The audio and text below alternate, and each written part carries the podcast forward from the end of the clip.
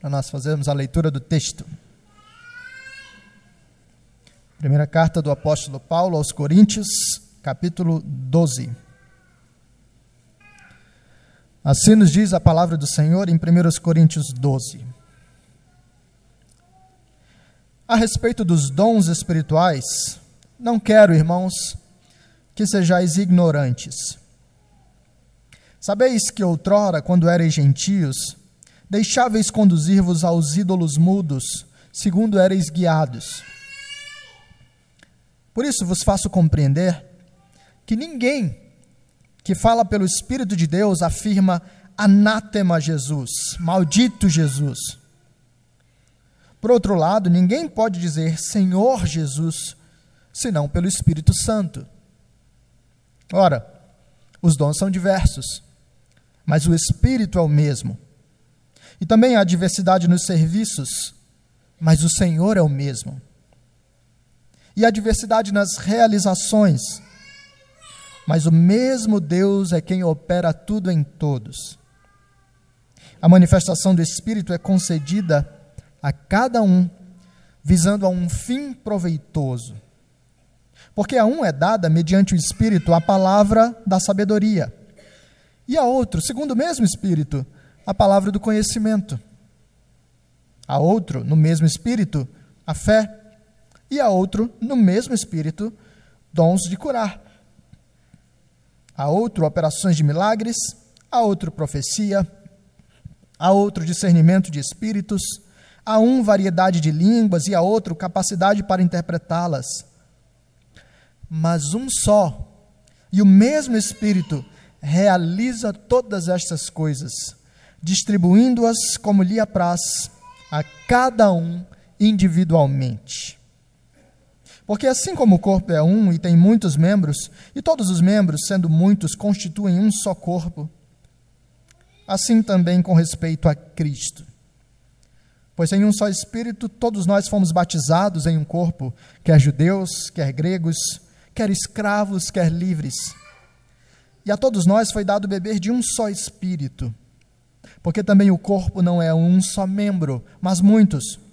Se disser o pé, porque não sou mão, não sou do corpo, nem por isso deixa de ser do corpo. Se o ouvido disser, porque não sou olho, não sou do corpo, nem por isso deixa de ser. Se todo o corpo fosse olho, onde estaria o ouvido? Se todo fosse ouvido, onde o olfato? Mas Deus dispôs os membros, colocando cada um deles no corpo como lhe aprouve. Se todos, porém, fossem um só membro, onde estaria o corpo? O certo é que há muitos membros, mas um só corpo. Não podem os olhos dizer à mão: Não precisamos de ti, nem ainda a cabeça aos pés: Não precisamos de vós. Pelo contrário, os membros do corpo que parecem ser mais fracos são necessários.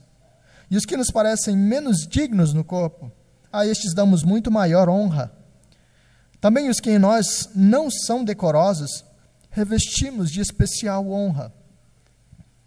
Mas os nossos membros nobres não têm necessidade disso. Contudo, Deus coordenou o corpo, concedendo muito mais honra àquilo que menos tinha, para que não haja divisão no corpo. Pelo contrário, cooperem os membros com igual cuidado em favor uns dos outros, de maneira que se um membro sofre, todos sofrem com ele. E se um deles é honrado, com ele todos se regozijam. Ora, vós sois o corpo de Cristo e individualmente membros desse corpo.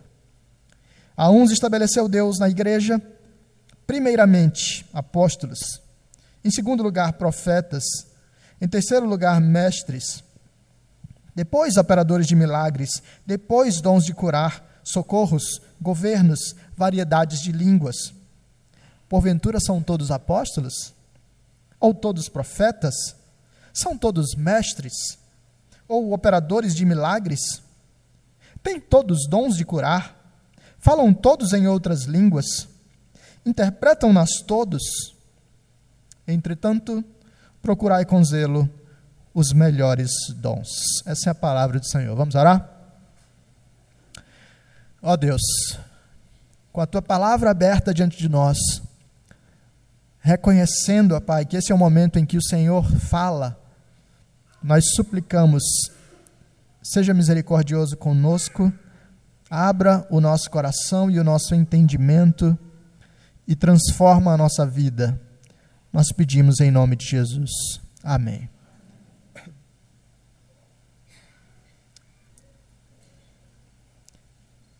Quem é a pessoa mais importante da igreja? Os mais crentes aqui já responderam Jesus, e graças a Deus por vocês. Ah, mas vamos pensar em algo um pouquinho menos crente nesse sentido. Tirando a Santíssima Trindade, quem é a pessoa mais importante da igreja? Você pode falar só para você, tá? Para de repente não suscitar nenhuma polêmica aqui. Em uma resposta rápida, tirando a pessoa do Senhor Jesus, tirando as pessoas da Trindade, talvez nós pensássemos em uma outra figura que está mais em evidência. Talvez você pense nos pastores, talvez nos presbíteros, talvez você pense em um líder ou outro, ou em um irmão ou uma irmã, que é realmente uma pessoa símbolo de piedade e extremamente habilidosa no serviço aos irmãos no contexto da, da igreja. Talvez, diante da pergunta quem é a pessoa mais importante, você tenha pensado em alguém que, de certa forma, está diante de alguns holofotes e que, por ter um pouco mais de visibilidade, acaba sendo considerado alguém de maior valor. E é claro, essa é uma pergunta incomum. Ninguém normalmente chegaria para você e diria, ou perguntaria: quem é a pessoa mais importante da igreja? Mas essa é uma pergunta que, mesmo incomum, por vezes é feita de formas implícitas por nós mesmos dentro do nosso coração.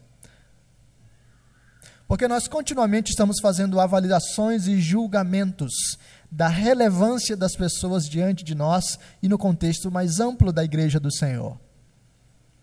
Nós estamos considerando quem são aquelas pessoas a quem nós devemos dar maior atenção e aquelas que nós devemos dar menos. Nós estamos fazendo avaliações de quem são as pessoas mais espirituais e aquelas que são menos nós estamos julgando continuamente a nós mesmos e a outras pessoas, colocando-as em posição de evidência e relevância, ou o contrário disso, relegando algumas ao ostracismo evangélico. E enquanto essa pergunta rola no fundo da nossa mente, no fundo do nosso coração, as respostas que nós providenciamos podem ser benéficas para a saúde da igreja ou podem ser muito prejudiciais. Ao que parece, os irmãos da igreja em Corinto faziam pergunta semelhante e tinham uma resposta também baseada naqueles que estavam nos holofotes.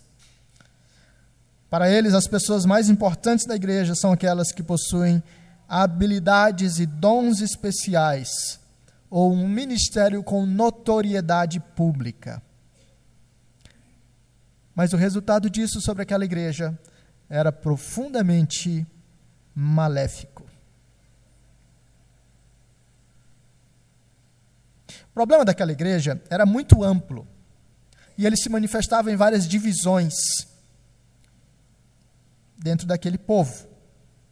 Por exemplo, Algumas pessoas criavam disputa no meio da igreja em Corinto por uh, formar partidos em torno de alguns líderes. Então imagina que você chega aqui na igreja e uh, você olha essas quatro fileiras aqui e de repente as pessoas se reúnem em torno de líderes próprios. Primeira fileira dizendo: Nós somos aqui o partido do reverendo Misael ele é o pastor efetivo, ele é o pastor mais crente, ele é o que nós vamos seguir. Segunda, ah, reunindo em torno do pastor Gilberto, embora o pastor Gilberto esteja nessa fileira aqui hoje, né? Mas nós somos o time do pastor Gilberto e não tem para ninguém. O pastor Gilberto é o melhor pastor, é o que mais visita e nós estamos com ele. Terceira, somos do reverendo Allen. Pastor Allen é aquele que, é, sei lá, usa gravata borboleta e nós somos da, do time borboleta. E o quarto lá diz: quer saber? O Robson está vindo aí e ele vai ser é, ordenado, se Deus quiser e nós já estamos formando aqui o partido dele. Na igreja em Corinto, os times estavam formados. O partido de Paulo, o partido de Apolo, partido de Pedro, e havia um outro partido, de repente, o pessoal que está lá no fundão, o partido que dizia: Nós não estamos, não estamos em nenhum dessas, nenhuma dessas categorias, nós somos o partido de Cristo. Muito humilde da parte deles. Né? E Paulo escreve essa carta ajudando esses irmãos a perceber que não fazia o menor sentido esse tipo de divisão na igreja. Mas não era só esse. Paulo nos conta, ainda nessa primeira carta em Corinto, que a igreja se dividia também a tal ponto que os irmãos processavam uns aos outros nos tribunais públicos. E Paulo diz: vocês, vocês perderam o senso da realidade? Vocês não conseguem resolver as questões internas de vocês dentro da própria dinâmica da comunidade, vocês precisam ir lá para fora, para um tribunal externo, sendo que vocês haverão de julgar a terra.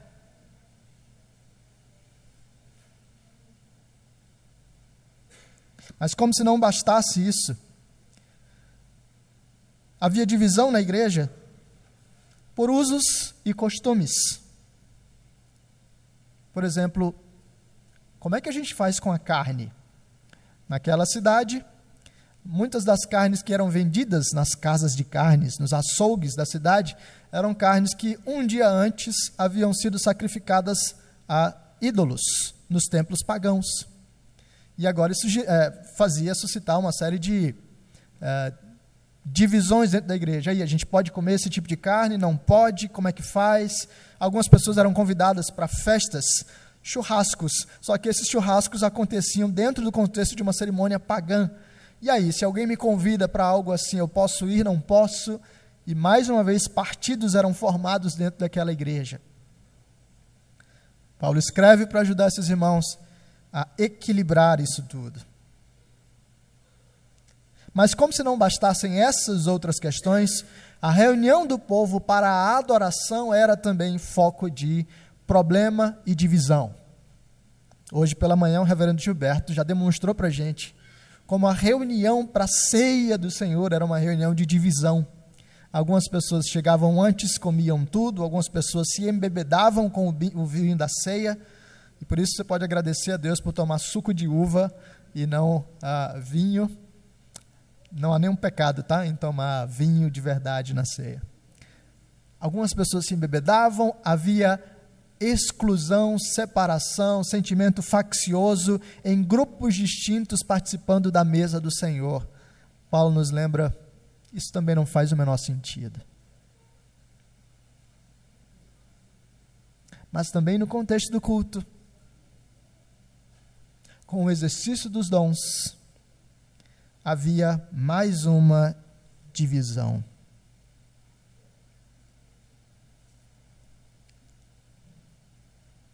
Uma divisão que gira em torno dos dons espirituais. Deixa eu fazer um parênteses aqui, antes de falar um pouquinho mais eh, sobre isso. Porque talvez ao pensar no texto de 1 Coríntios 12, ou talvez ao pensar no tema de dons espirituais, você já tenha sido deslocado para uma outra, para uma outra área. Você já está pensando sobre uma série de questões que estão envolvidas em polêmicas. Né? Será que os dons já deixaram de existir ou será que eles ainda permanecem? Talvez você tenha chegado aqui vindo de uma igreja ah, mais pentecostal ou algo assim, e por isso essas questões são muito fortes ainda para você, e por vezes você olha o texto de 1 Coríntios 12 e só pensa nessas discussões e nessa polêmica.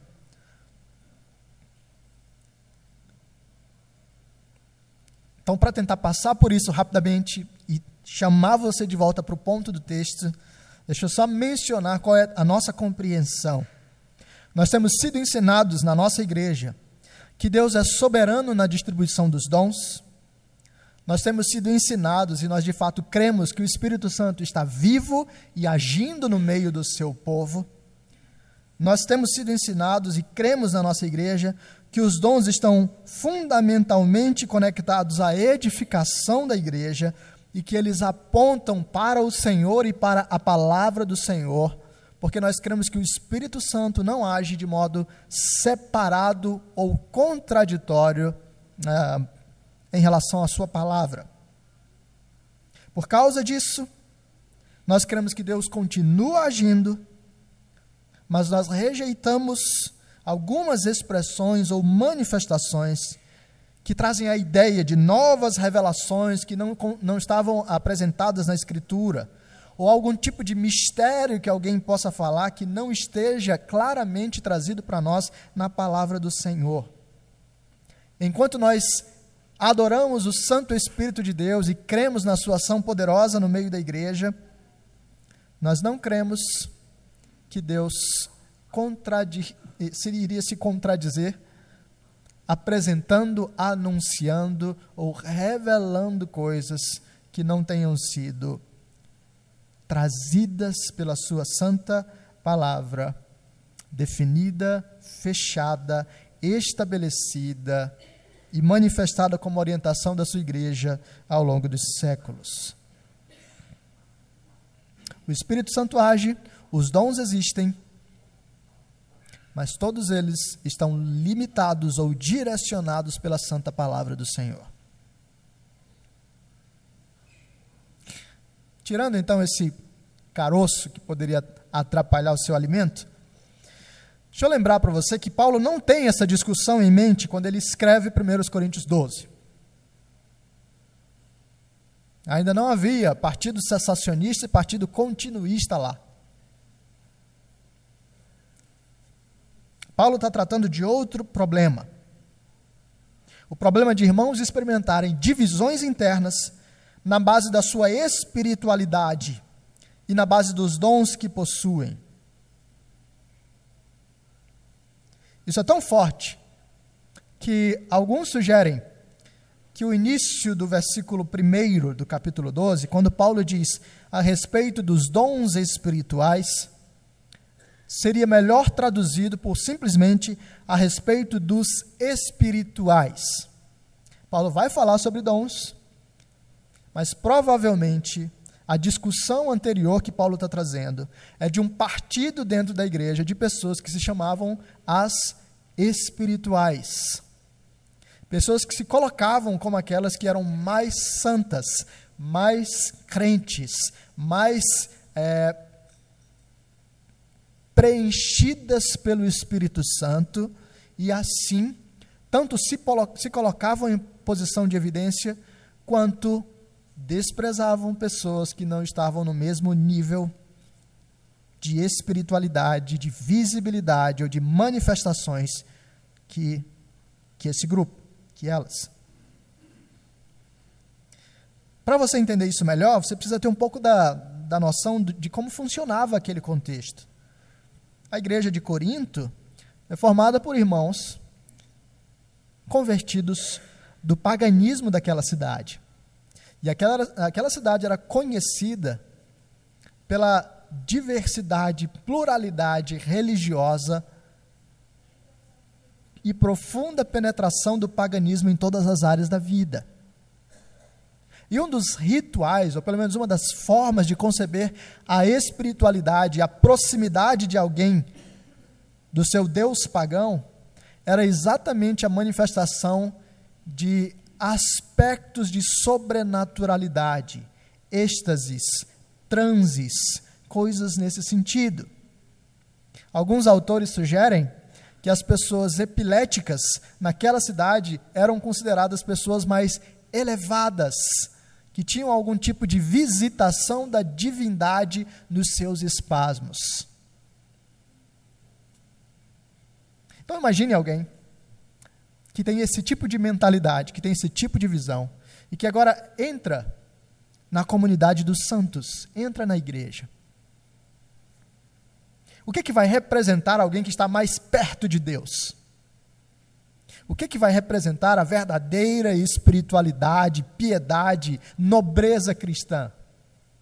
Para esse tipo de visão, é exatamente o quão ah, externamente você consegue evidenciar por meio de êxtases, transes, aspectos um pouco mais é, gloriosos, vamos chamar assim, que você está sendo usado por Deus.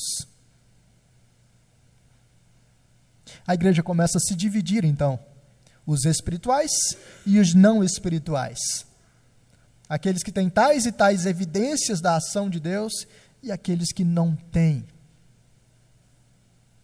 E por um lado você tem irmãos se elevando e menosprezando, por outro lado você tem irmãos se ressentindo e também se diminuindo.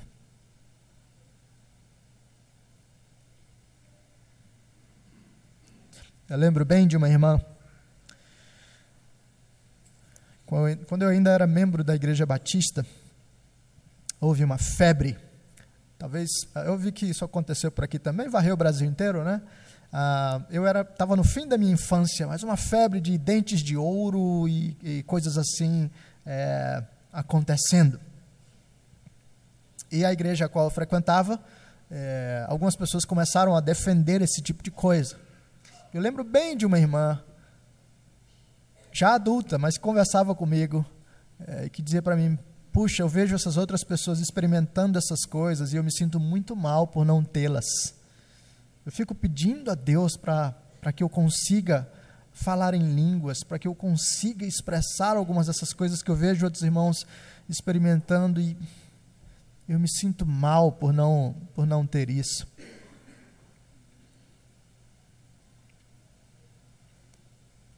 Alguns irmãos na igreja em, Corinto experimentavam esse mesmo tipo de sensação. Eu queria estar no grupo dos espirituais. Eu queria ser mais crente, sabe? Por que, que eu não falo em línguas? Por que, que eu não opero curas? Por que, que eu não faço milagres? Por que, que eu, não, eu não tenho as marcas dos espirituais?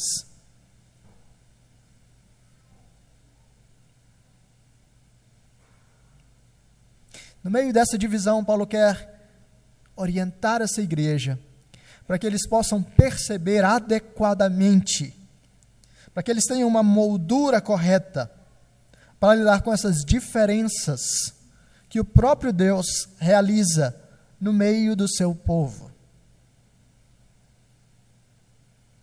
Então, hoje, enquanto nós iniciamos essa celebração de 83 anos da nossa igreja, enquanto nós agradecemos a Deus pelas bênçãos que Ele tem derramado sobre nós ao longo de todas essas décadas.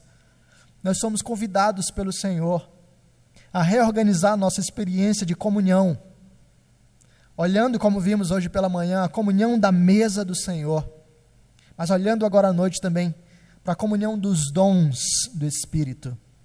Nós somos convidados a ter uma nova moldura para enxergar as nossas diferenças e assim fugir de partidarismos e compreender o que Deus está fazendo em nós, formando um só povo para a sua glória.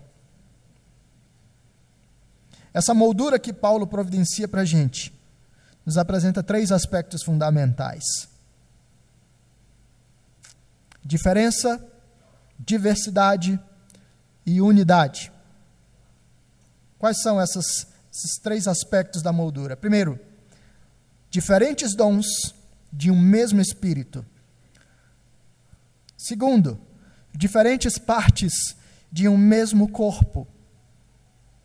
E terceiro, diferentes chamados de uma mesma missão. Diferentes dons de um mesmo Espírito, diferentes partes de um mesmo corpo, diferentes chamados de uma mesma missão. Como é que isso funciona? Veja comigo. O primeiro bloco, esse texto pode ser definido em pelo menos três estruturas fundamentais. Uma que vai do versículo 1 ao versículo 11, a outra que vai do versículo 12 ao versículo 26, e a outra que vai do versículo 27 até o versículo 31. Então veja comigo cada estrutura dessas e como o apóstolo está falando a nós. Primeiro, ele nos diz: a respeito dos dons espirituais, não quero, irmãos, que sejais ignorantes. Sabeis que outrora, quando erais gentios, deixáveis conduzir-vos aos ídolos mudos, segundo erais guiados. Por isso vos faço compreender que ninguém que fala pelo Espírito de Deus afirma anátema Jesus. Por outro lado, ninguém pode dizer Senhor Jesus, senão pelo Espírito Santo.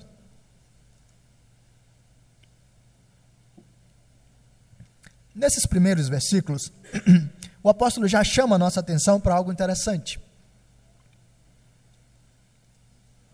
Alguns estudiosos sugerem aqui que havia acontecido no meio da igreja uma situação um tanto bizarra, de alguém tomado por essas expressões de ah, espiritualidade um pouco mais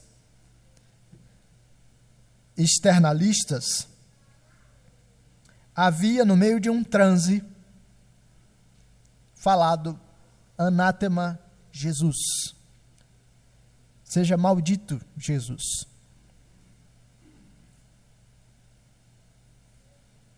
E agora Paulo iniciaria essa conversa com os irmãos, demonstrando para eles que qualquer pessoa que dê sinais de piedade, de espiritualidade, mas que fale algo contrário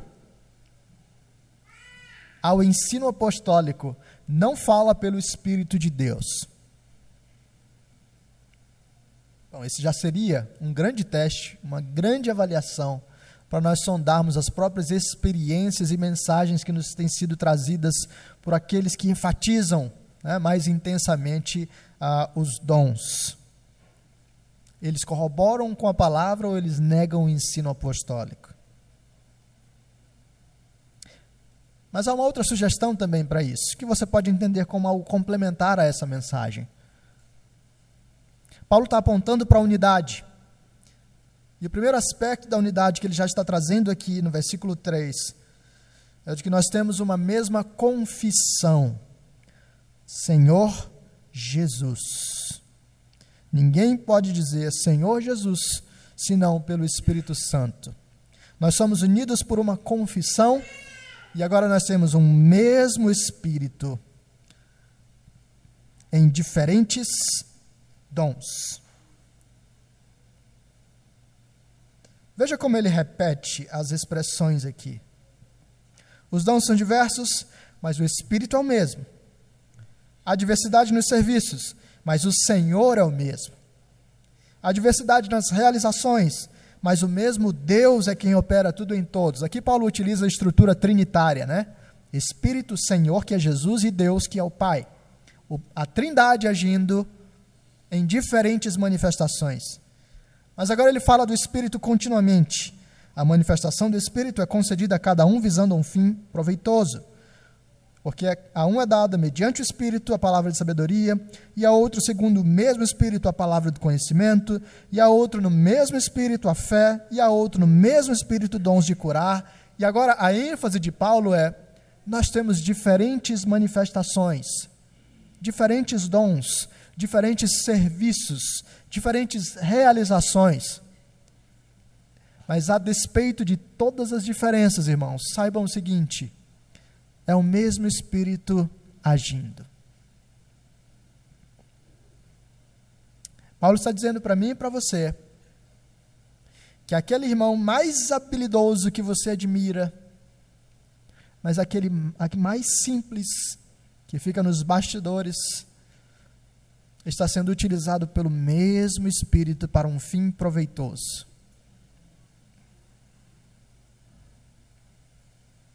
Ao fazer isso, Paulo está chamando a nossa atenção para algo além do dom em si. Na nossa cultura, nós enfatizamos as nossas habilidades especiais como diferenciais do nosso currículo. Quem é você? Ah, eu sou alguém que fala inglês. Eu sou alguém que ah, domina a informática. Eu sou alguém que performa bem musicalmente. Nossas habilidades ou características específicas são utilizadas como diferenciais para nós ganharmos vantagem.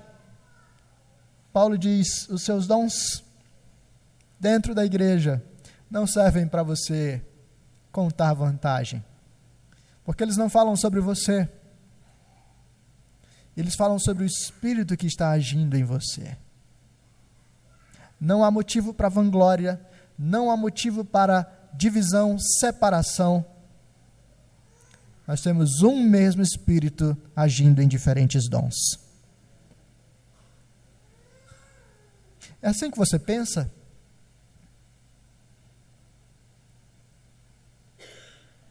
Ou você tende a olhar para as diferenças na igreja como algo que torna realmente partidos e pessoas diferentes?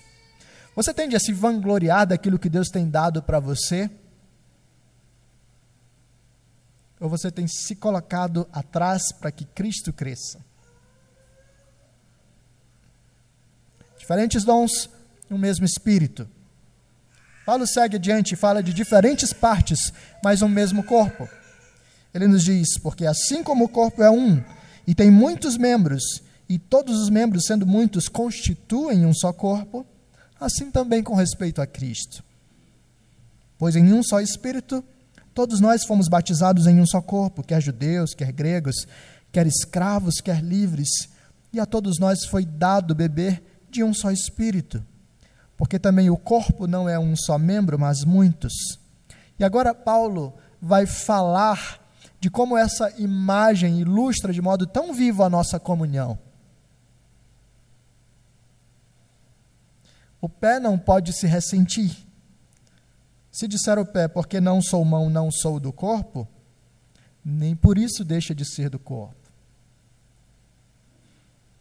Mas assim como não pode haver ressentimento, não pode haver menosprezo também.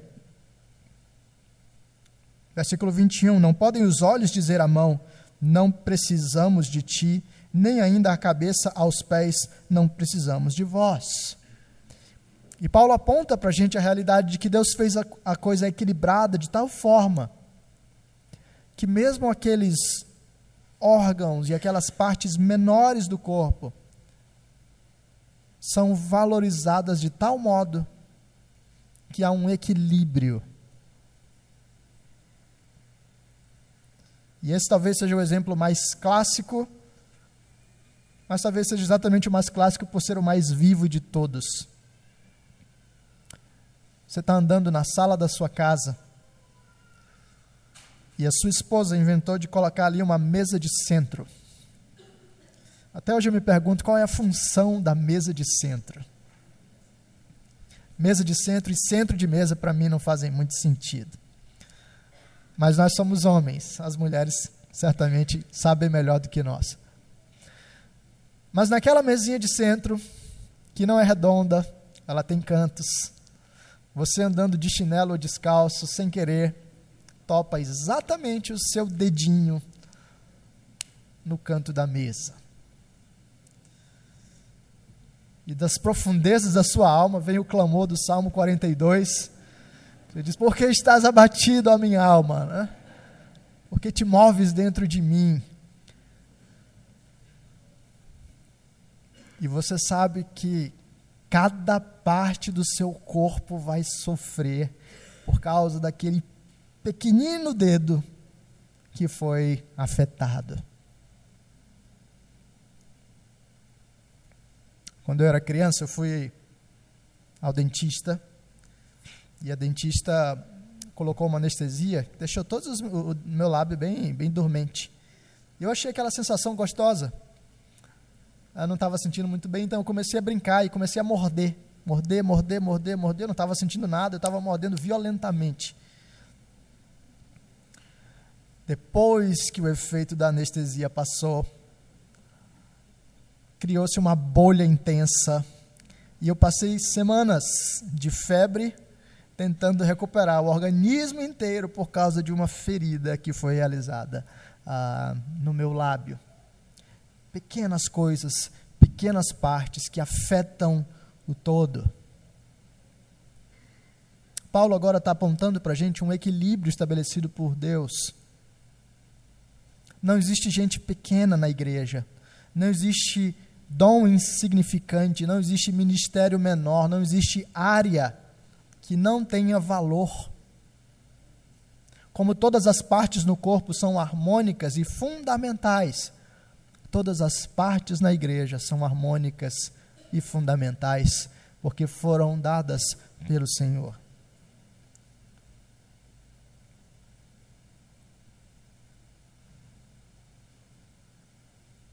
Você considera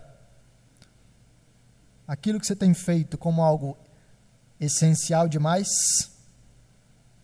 E assim despreza o serviço de outras pessoas?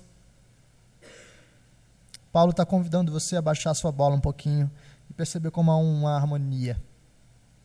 Você considera a sua área insignificante demais? Ninguém nota, ninguém agradece, ninguém percebe. Paulo diz: suba a sua bola. Saiba que você é honrado por Deus, que você é parte importante da harmonia e do equilíbrio no corpo. Mas finalmente nós temos diferentes chamados de uma mesma missão. Paulo nos diz, versículo 27, Ora, vós sois, vós sois corpo de Cristo e individualmente membros desse corpo. A uns estabeleceu Deus na igreja, primeiramente apóstolos, em segundo lugar profetas, em terceiro lugar mestres, depois operadores de milagres, depois dons de curar, socorros, governos, variedades de línguas.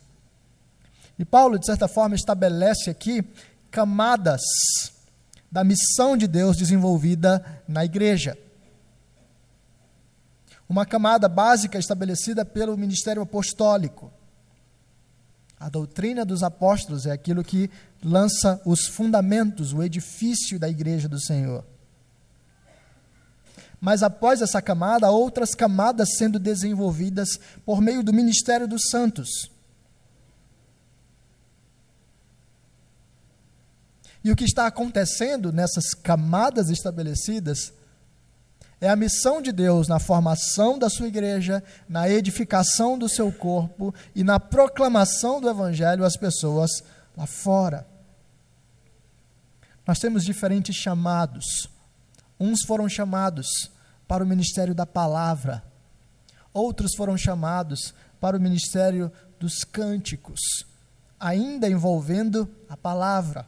Outros foram chamados para o ministério diaconal, envolvido com a ação social no meio do povo de Deus.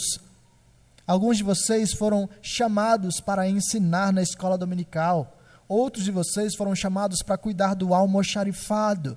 Alguns de vocês foram chamados para limpar as dependências da igreja. E em tudo isso, a missão que nos tem sido dada pelo Senhor está sendo cumprida.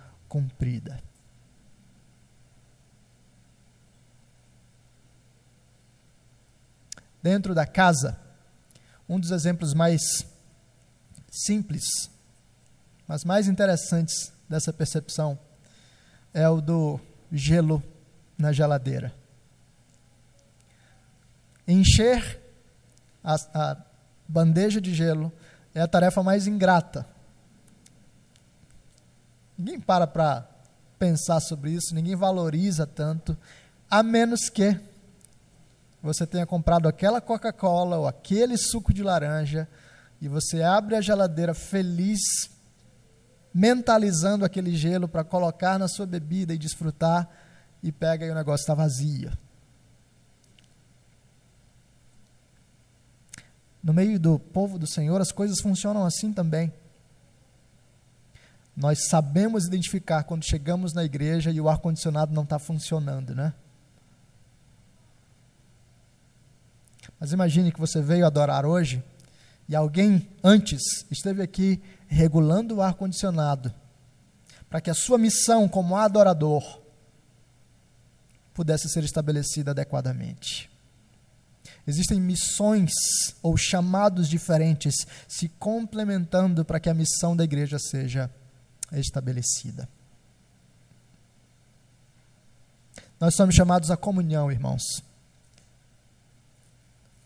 A comunhão do povo de Deus uma igreja com 83 anos, precisa ter claramente diante de si a realidade de que o Deus que sustenta o seu povo chama esse povo para uma vida de unidade. Não é admitido entre nós, pela palavra do Senhor, divisões internas. Não é admitido estabelecer partidos, grupos, aqueles que se consideram superiores a outros, aqueles que menosprezam outros, e também pessoas ressentidas de outros grupos.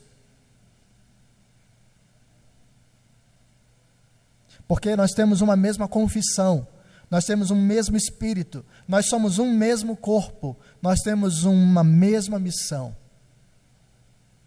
Somos pessoas diferentes, com chamados diferentes, que glorificam a Deus, desfrutando das suas diferenças para o bem da comunidade. Por isso eu não sei como é que você está hoje. Se você está fazendo parte desse tipo de divisão, se você se ressente, dizendo, puxa, eu queria ser, não sei, eu queria é, falar melhor, eu queria ser mais como tal pessoa, mais como aquela outra pessoa. Lembre-se do ensino do apóstolo Paulo. Deus chamou você para servir no meio do povo de Deus, para a sua própria glória, em lugares que, mesmo que não tenham holofotes, são profundamente importantes.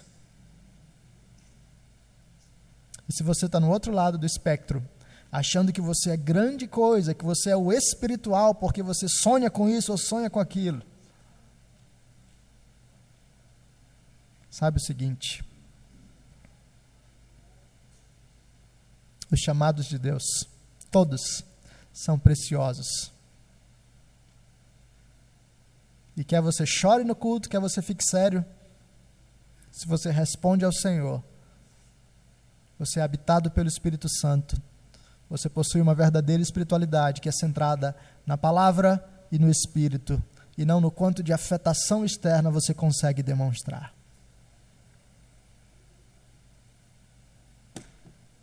Esse texto nos ensina também, irmãos, que nenhuma parte do corpo sobrevive separada dele. Por isso, talvez, se você está visitando a gente hoje, ou se você veio hoje, mas não é uma pessoa regular na vida da igreja, eu quero convidar você a se lembrar disso aqui, para que você entenda a importância disso. Nenhuma parte do corpo sobrevive separada do corpo. É muito fácil falar sobre comunhão da igreja e ficarmos distantes uns dos outros. É fácil, mas não é coerente com o evangelho que nos tem sido proclamado, aquele que nós confessamos. Nós somos chamados para compartilhar vida, para estar juntos, para servir uns aos outros e assim glorificar ao Senhor. E nós fazemos todas essas coisas porque o Senhor Jesus aquele plenamente habitado pelo Espírito, não ousou usar do seu uh, alto nível de espiritualidade para diminuir a igreja, mas pelo contrário, colocou todas essas coisas a serviço do seu povo. Você é convidado a olhar para Jesus, a crer em Jesus e a servir a Jesus no meio do povo de Jesus. Que Deus nos abençoe.